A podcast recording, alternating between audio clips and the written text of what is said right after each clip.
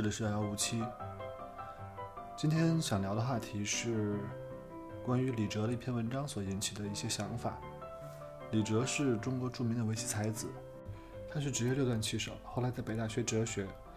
他写的一手好文章，可能是职业棋手中文笔最好的。他碰巧也是武汉人，他这段时间因为有疫情，所以困在武汉。他有很多关于疫情的评论，但他也写了一篇关于围棋的长长的文章。是我今天想讨论的主题。你并不需要懂得围棋才可以听下去，因为后面的讨论基本上不涉及具体的围棋棋理，而是抽象的关于围棋和人工智能挑战的一些想法。李哲的微博账号是 Go 李哲，这篇文章的全文可以在他的微博账号上找到，名字叫做《一个时代的退隐》，李世石退役纪念。这篇文章的背景是李世石前一段时间宣布退役。关于他退役的原因，当然众说纷纭，但很多人都同意，人工智能对传统的围棋世界的挑战，是李世石退役的至少是重要原因之一。李哲这篇文章也就是从这个角度出发来写的，他写到李世石所面对的困境，也是很多传统棋手此刻所面对的困境。因为李哲的文章写得非常好，所以我想先读几段他的文章中的段落。然后我来说说我自己看到的时候的想法。首先是关于围棋的艺术性的一部分，它的背景是这样的：在传统围棋时代，你面对一个空白的棋盘，你开始开局的时候，你是有无限的自由的，没有标准答案可言，你可以尽情的发挥你自己的创造力和想象力。人工智能的出现，使得你会发现，你面对着一个比你更聪明、更强大。更有远见的裁判，你的每一步棋忽然变得有是非对对错之分了，这就对创造的自由施加了某种严峻的约束。李哲的文章讨论的就是这种约束对棋手的冲击。下面这是李哲写的段落：在竞技围棋中，寻求取胜，自是题中应有之意。但是在追求胜利之外，当棋手面对棋局时，还有一些其他的力量在驱动着我们。不同风格、不同性格、不同人生阅历的棋手，对此的感知是有强弱之分。这种分别并不决定技艺的高下、胜负的结果，但却决定着棋手对于围棋本身的认识。这种驱动力难以准确定义，因它混合着理性与非理性、意识与潜意识。我们暂且就其要领而言。这种力量就是创造的力量。对于这种力量的感知强弱，即是棋手创造感的强与弱，而创造感的强与弱直接影响着棋手对围棋性质的认识，也就是围棋究竟是偏向艺术还是竞技。毫无疑问，李世石是一位创造感极强的棋士，他的棋谱中充斥着将棋局引入陌生领域的激情，时而选择在悬崖峭壁上跳跃翻腾。时而自降于黑暗地底，寻一点灵明，不满足于在既定的航线上平稳前行，宁愿冒着暗礁冰山的风险驶向前所未见的风景。因此，当他在退役前夕说出“我将围棋视为艺术，我心中的围棋是两个人齐心协力创造一部作品”时，我们也就不应感到丝毫意外了。而他的退役与韩国棋院的不和解当然是一种外力。而内在更深刻的原因，还是在于围棋 AI 对他作为骑士的创造感的冲击，既无法接受棋手成为模仿者的自我降格，又无法接受守旧带来的竞技上的严重劣势。于是，对于李世石而言，退役几乎成了唯一理性的选择。李世石说：“艺术是把你自己的颜色放进一些东西里，那是我所努力去做的。而当自己的颜色面对一个突然出现的高维审判者。”艺术与竞技在围棋领域内似乎前所未有的难以共存。以上是李哲写的段落。我想从人工智能的角度来聊聊这件事儿。我们今天的人工智能，绝绝大多数的应用体现在三个不同的方向上。一个方向是最简单的，我们通过人工智能训练出一个模型来做某种呃分类或者某种映射。就是说，我有一大堆数据，可能是关于人脸的数据，或者关于呃一个一个图片到底是什么，是猫还是狗的数据，然后你用这些数据去训练一个模型，输入的就是一张脸，输出的是这张脸是谁，或者这张脸是猫脸还是狗脸。这件事情其实说起来没有太大的智能性，它只不过就是让你用一个复杂的神经网络去拟合出一个从图片到它的分类，或者从数据到它的结论之间的一个函数，如此而已。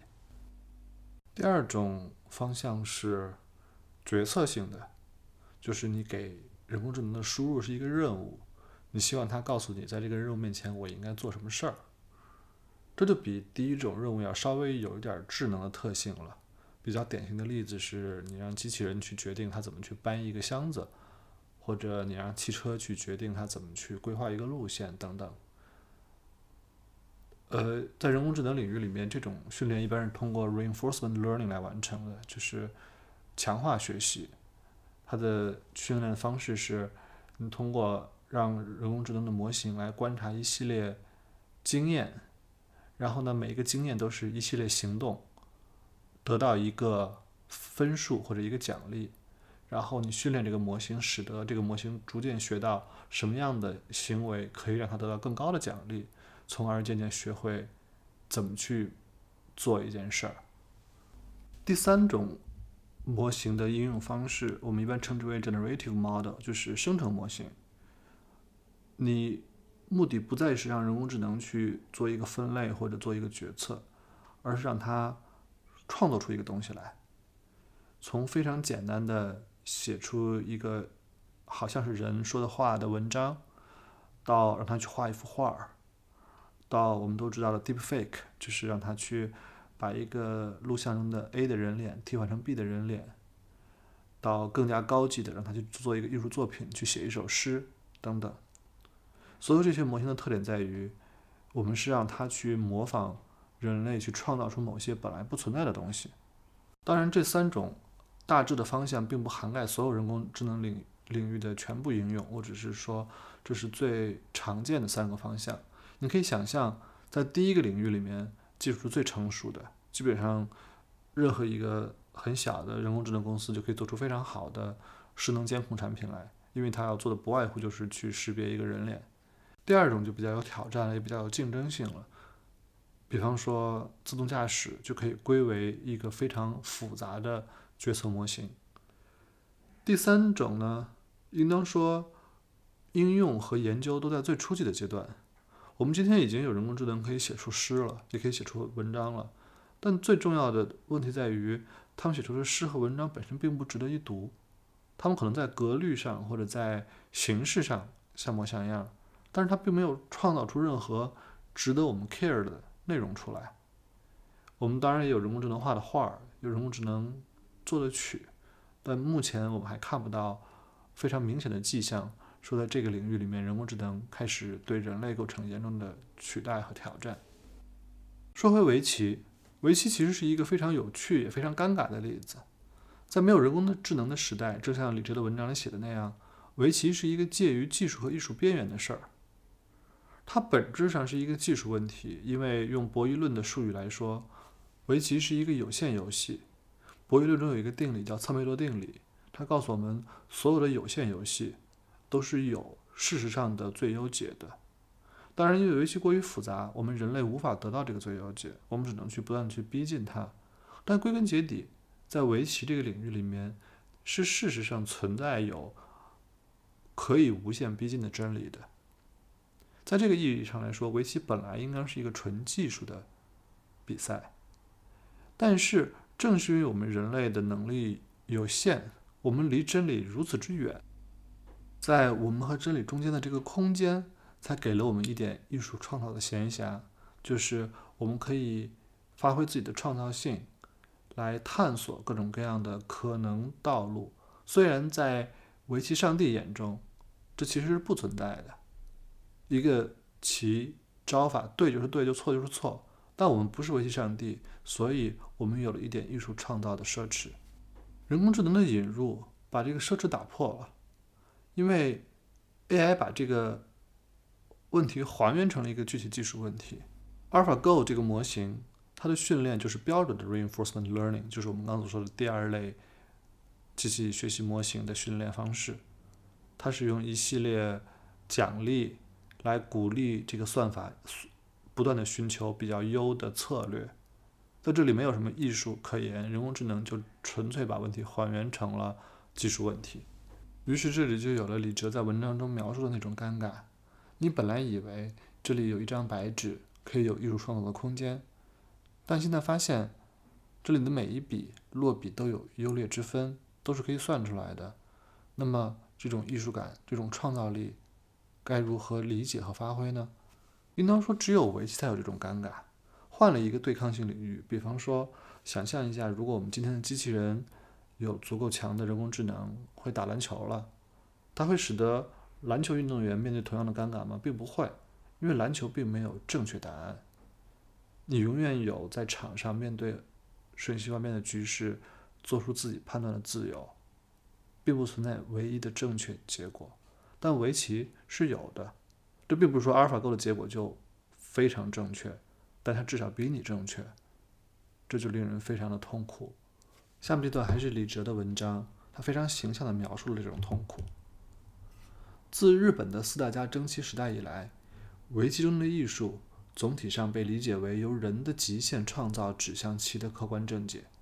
这是竞技围棋的艺术观。李世石的隐退，标志着这个漫长时代的退隐甚至终结。当客观正解已然自动显现在我们面前，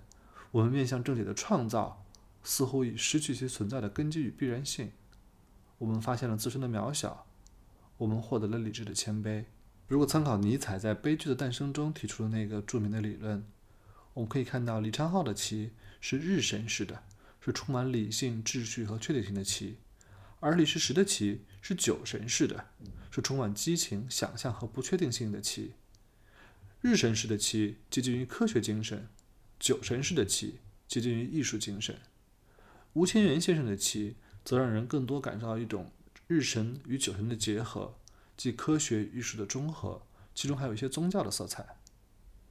AI 降临，如同日神现身，阳光普照。所有人如沐春光，而酒神隐匿无踪。于是李哲的问题非常明确，就是围棋的艺术是否就此终结了？他自己在文章的结尾试图给出一个开放性的答案，但并不是特别令人振奋。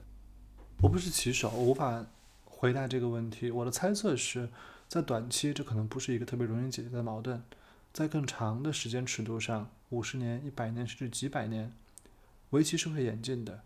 围棋在历史上也演进过。虽然围棋一般说来被认为它之所以伟大，就是因为它的结构特别简单，规则特别的超越时间、超越民族。但是它毕竟是随着时间演化的产物，它以后也会变得和今天不一样。我记得阿西莫夫的有一个科幻小说叫《天上的小石子》，里面就讲过几万年之后地球上的国际象棋是什么样子，是和今天的国际象棋看起来有那么一点神似，但是细节面目全非了。我相信在那个尺度尺度上来看，围棋也会是有同样大的变化，但这不是我能够预测的，也不是任何人可以预测的。觉得这个问题特别有意思的地方在于，它其实是一个我们这个时代普遍性的问题，就是一个传统的审美会被一种新的技术冲击的面目全非，然后每一个熟悉那一套传统审美语汇的人都不得不做出某种痛苦的调试，以迎接新的现实。我打一个可能不是特别恰当的，甚至可能很有争议的比方，就是这有点像是你是一个老中医或者老的中医的拥趸，你非常熟悉中医的那套审美，它本身是一个非常有诗意的文化体系。然后你第一次听说西医的时候，你所接触到那种冲击，当然我会很识趣的不去展开这个话题，因为中医本身就太有争议性了。但是这种现象是普遍存在的，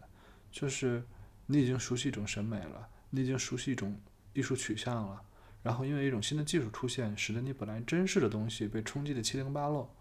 这种事情在历史上出现过，没那么频繁，在我们这代人里面会变得越来越频繁。我们所熟悉的，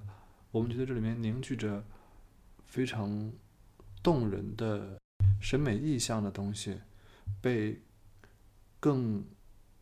冷冰冰的、更现实、更强力，但看起来更在某种意义上来说丑陋的新的事物所取代。这种事情会在我们这代人的人生中发生很多次，在下一代人人生中会发生更多次，因为它变得越来越频繁了。我们当然可以束手待毙，也可以像李哲在他的文章的结尾处所建议的那样，试着在自己短暂的人生中去寻找一个让自己更加心安的调试自己、迎接未来的心态和解决方案。但归根结底，这会是一个充满痛苦的过程。它会让我们觉得。我们正处于一个被撕裂的时代，然后我们作为一个个体，会掉落在那些被撕开的裂缝中间。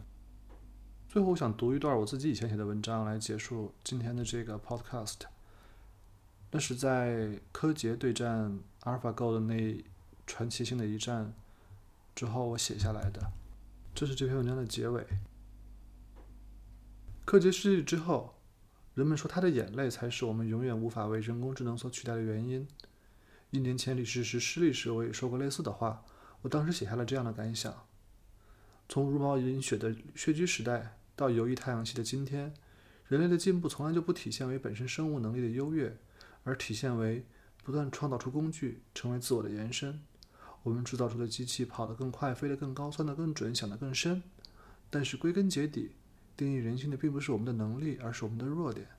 以及我们为了克服自身缺陷和拓展未知的边界所做出的艰苦卓绝的努力。在这个过程中，在一次又一次的失败里，我们砥砺心灵，认识自我，战胜蒙昧和愚蠢，然后成长。在为期三尺天地的手盘之中，在须臾之间寸争胜败的纤毫境界里，人们所付出的长久凝视和坚韧血汗，所寻找到的对世界和彼此的理解。绝不会因为阿尔法狗的出现而烟消云散。但这段话究竟是我们为自己所做的辩护，还是拒绝面对现实的托词？我们是在捍卫我们不同于人工智能之处，还是因为这只是我们所仅剩的值得捍卫的理由？科技在赛后接受采访时说：“阿尔法狗看到的是宇宙，而我看到的就是一个小池塘。看宇宙还是他去做好了，我就在小池塘钓鱼吧。”愿人工智能真的能够征服星辰大海，愿我们能在这片人性的池塘里继续梦想和爱，经历刺痛与狂喜，互相陪伴。愿我们为彼此骄傲，愿我们能够理解我们所一手创造的未来。这里是遥遥无期，我是木瑶，我们下期再见。